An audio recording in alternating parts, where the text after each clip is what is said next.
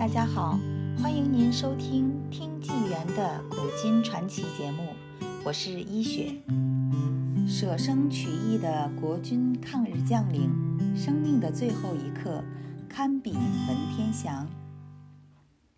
罗树甲将军以自己的生命捍卫了民族气节，与当年文天祥、留取丹心、赵汉卿同样光耀史册。罗树甲将军，字恒平，出生于1880年，1944年为国捐躯。他是湖南耒阳人，毕业于保定陆军军官学校第六期。早年，他参加北伐战争，战绩卓越，升任上校团长。公元1929年返回湖南，任衡阳警备司令。任内，他对教育也甚为关心，出资协助建立衡阳广乡初级中学，并协助学务工作。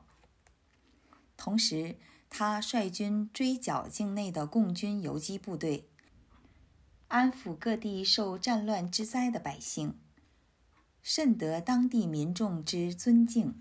一九三八年，日军连续发起徐州会战。及后续的武汉会战，日军在台儿庄遭到国军沉痛的打击。这时，罗树甲将军任国民革命军第八十七军一百一十九师师长，他率领部队支援前线，在逆势下收复了安徽潜山等地。然而，在日军进攻之际，共军之八路军及新四军于一九三八年五月起，以贺龙、刘伯承、赵成金、吕正操为首，组织东进纵队及青年纵队对国军猛攻。共军于河北邢台、肃宁、盐山、任丘、博野、小店、北翼等地袭击河北民军。张荫桐部队及丁树本、张锡九等部队，河北抗日民军多名司令、团长遇害。自此，日军于后方所受之牵制大减，得以顺利发动攻势。一九三八年五月，日军攻占合肥，夺取大蜀山战略要地。罗树甲将军率步兵。分南北两路攻击在大蜀山的守备日军，在一个上午的激战后，歼灭日军八百余人，立下了守势作战中难得的战功。一九三九年后，罗树甲将军因功任第十八军副军长，军事委员会中将参议，驻守湖北沙市、宜昌一地。同年。日军发起第一次长沙会战及桂南会战，并向中条山发起十余次进攻，屡次遭国军击退。这时，共军于陕甘宁边区破坏当地政府及民众抗日组织，成立特区政府，发行货币，扰乱金融，助长日军对中国经济政策之破坏。第三十四集团军总司令胡宗南将军于一九三九年十二月电呈蒋委员长，报告八路军在甘肃以东各处破坏中央政治系统及地方民众组织，扩充地盘的罪行。一九四零年，日军对中国发起第二期战争，调集六个师团装甲与航空大队。向枣阳与宜昌一线进攻，史称枣宜会战。三十三集团军总司令张自忠上将于五月十六日在南瓜店壮烈殉国。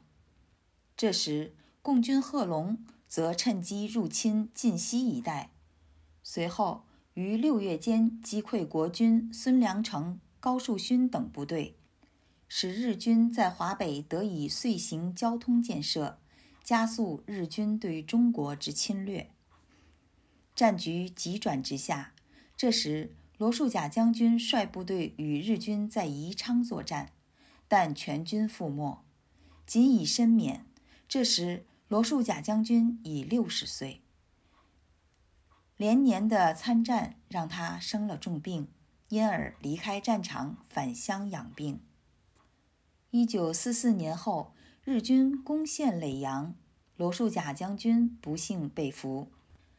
在他遭受囚禁期间，日军查明他为抗日将领，便开始百般威胁利诱，企图劝降。然而，罗树甲将军却始终不屈服。回想起六百多年前，南宋的宰相文天祥遭元兵俘虏，同样面临着元朝朝廷百般的威胁利诱，他被关押长达五年，面临着长期的精神折磨，最后被押解到刑场，向南方跪拜，从容赴死。死后，在他的衣袋中发现一首诗：“孔曰成人，孟曰取义，唯其义尽，所以人至。读圣贤书，所学何事？而今而后，庶几无愧。”正所谓“慷慨赴死易，从容就义难。”罗树甲将军被俘后。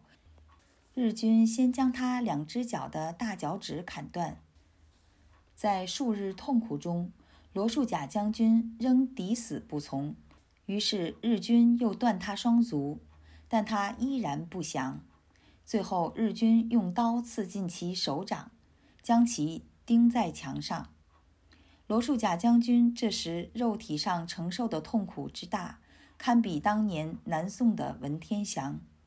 罗树甲将军这时预料到最后的结果，于是，在狱中服毒自杀，殉国时已六十四岁。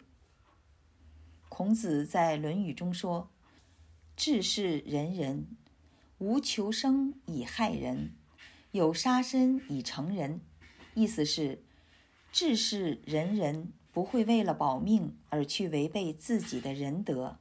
他们宁愿牺牲生命来成就仁德。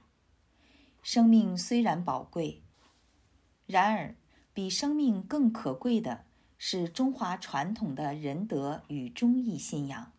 罗树甲将军以自己的生命捍卫了民族气节，与当年文天祥、留取丹心、赵汉卿同样光耀史册。